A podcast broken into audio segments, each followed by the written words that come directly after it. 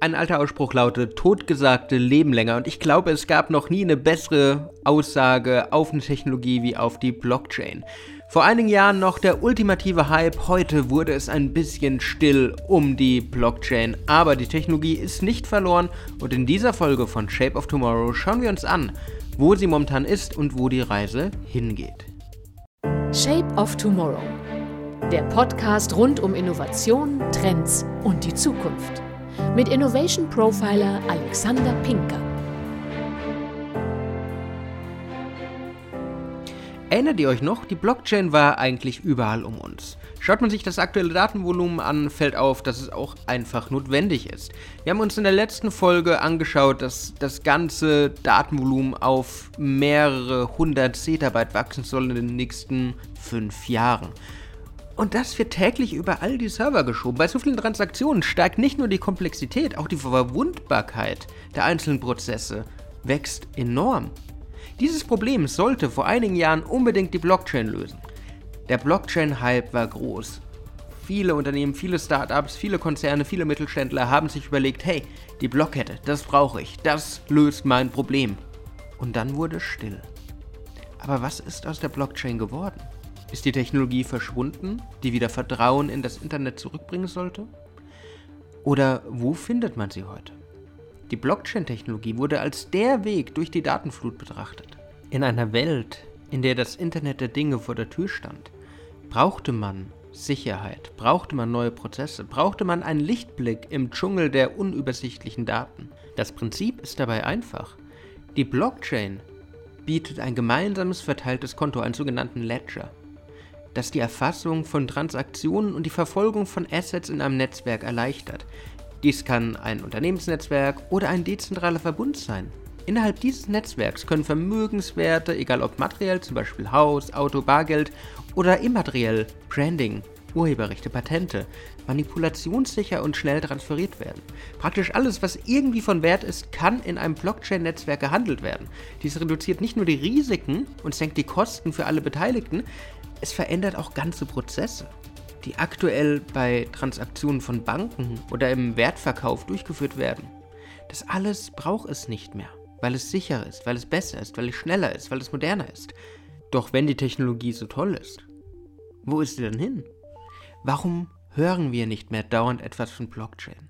Warum redet keiner mehr davon, mit der Blockchain Vertrauen als zentrale Währung für Banken, Politik und den Handel zurückzubringen? Wie bei allen Innovationen, ist diese Begeisterung, diese auch, um ehrlich zu sein, völlig übertriebene Begeisterung, die wir auch bei der Blockchain beobachtet haben, jetzt erstmal zurückgegangen. 2018 war das Hype-Jahr.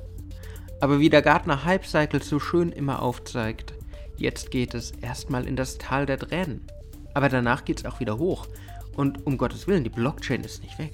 Blockchain findet heute bereits in vielen Unternehmen, vielen Prozessen Einsatz. Aber nicht jeder redet davon, nicht jeder sagt, das ist die Blockchain, sondern es hat einfach die Prozesse verändert, ohne es groß hinauszuposaunen. Beispielsweise erlebt man eine aktuelle Blockchain-Revolution in der Gesundheitsbranche. Eine Studie von IBM sagt beispielsweise, dass aktuell 16% der Führungskräfte aus dem Gesundheitswesen die Blockchain in ihre Prozesse integrieren. Das ist nicht viel auf dem ersten Moment, aber in einer sicherheitsbedürftigen Branche wie Healthcare, wie Gesundheitswesen, ist es ein Statement, dass diese Technologie viel bringen kann. Mit Blick darauf, wie schwer sich das Gesundheitssystem teilweise tut, neue Technologien zu adaptieren, da ist das fast ermutigend. Aber wo findet die Blockchain jetzt da überhaupt Einsatz? Die Blockchain ermöglicht es in der Gesundheitsbranche ein bisheriges Problem der Industrie zu lösen. Sie ermöglicht es, sichere, dezentrale Datenbanken mit Gesundheitsinformationen auf die Ärzte und freigegebene Anbieter zugreifen können, um alle für sie notwendigen Daten einzusehen, zu ergänzen, zu versichern, zu verbessern. Dies ist mit Hilfe der neuen Technologie nicht nur wirklich kontrollierbar, wer darauf zugegriffen hat und wer wann welche Informationen abgerufen hat, sondern es spart auch Zeit, da umständliche Datentransaktionen außen vor bleiben. Der Arzt hat somit mehr Zeit für den Patienten, mehr Zeit für das Wesentliche, mehr Zeit für die Gesundheit. Und wenn ihr jetzt zusammenzuckt, liebe Hörerinnen und Hörer, dass so viele Leute Zugang zu euren medizinischen Daten haben, ist dies berechtigt.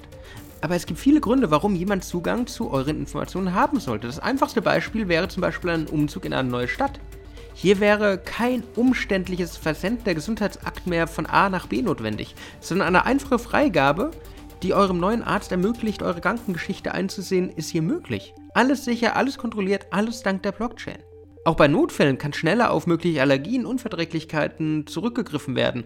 Man ist nicht mehr so lange einfach unwissend. Man kann einfach die Informationen, und zwar nur die Informationen, die gebraucht werden, abrufen. Das heißt, die neue Technologie, die Blockchain, kann Leben retten. Und nicht nur die Gesundheitsbranche wird durch die Blockchain revolutioniert, auch der Handel. Für viele Industriezweige bedeutete die Blockchain 2018 den revolutionären Wandel, so auch für den Handel. Dieser, das steht schon fest, ist mitten in der digitalen Transformation. Gerade durch Corona, durch die Pandemie hat man gemerkt, Online-Kanäle gewinnen im Kaufprozess zunehmend an Bedeutung. Aber gleichzeitig wächst der Bedarf an Systemen und Protokollen, die eine bessere Sicherheit gewährleisten. Wenn immer mehr Transaktionen über das Internet laufen, wenn immer mehr Daten, Informationen generiert werden, muss sich dieses sichern. Und auch wenn das Anwendungsgebiet der Blockchain für viele Einzelhändler noch nicht zwingend auf der Hand liegt, bietet es viele Vorteile, solche Neuerungen, solche Technologien einzubauen. Und zwar von der Lieferkette bis zur Optimierung der internen Abläufe. Durch die Rückgewinnung des Vertrauens ins Internet, durch die Rückgewinnung des Vertrauens in Digitalisierung sind den Ideen nahezu keine Grenzen gesetzt. Beispielsweise bietet die Blockchain viele Chancen für den Luxushandel und für den Diebstahlschutz. Imitation ist beispielsweise die höchste Form der Anerkennung, heißt es in einem Sprichwort. Trotz allem tun sich gerade Luxusmarken schwer damit, die billigen Kopien auf diese Art und Weise zu betrachten. Mit der Blockchain-Technologie kann dies ein Ende haben. Durch spezielle Seriennummern und in den Kleidungsstücken integrierte Sensoren an die Echtheit der Produkte gewährleistet werden, kann man wirklich sagen, das ist die Luxusmarke. Und das manipulationssicher. Die Marke Baby Ghost beispielsweise verlässt sich bereits auf die Blockchain als Erweiterung ihrer Möglichkeiten. Aber auch andere Marken, bekannte Marken, setzen auf Blockchain, beispielsweise Nike.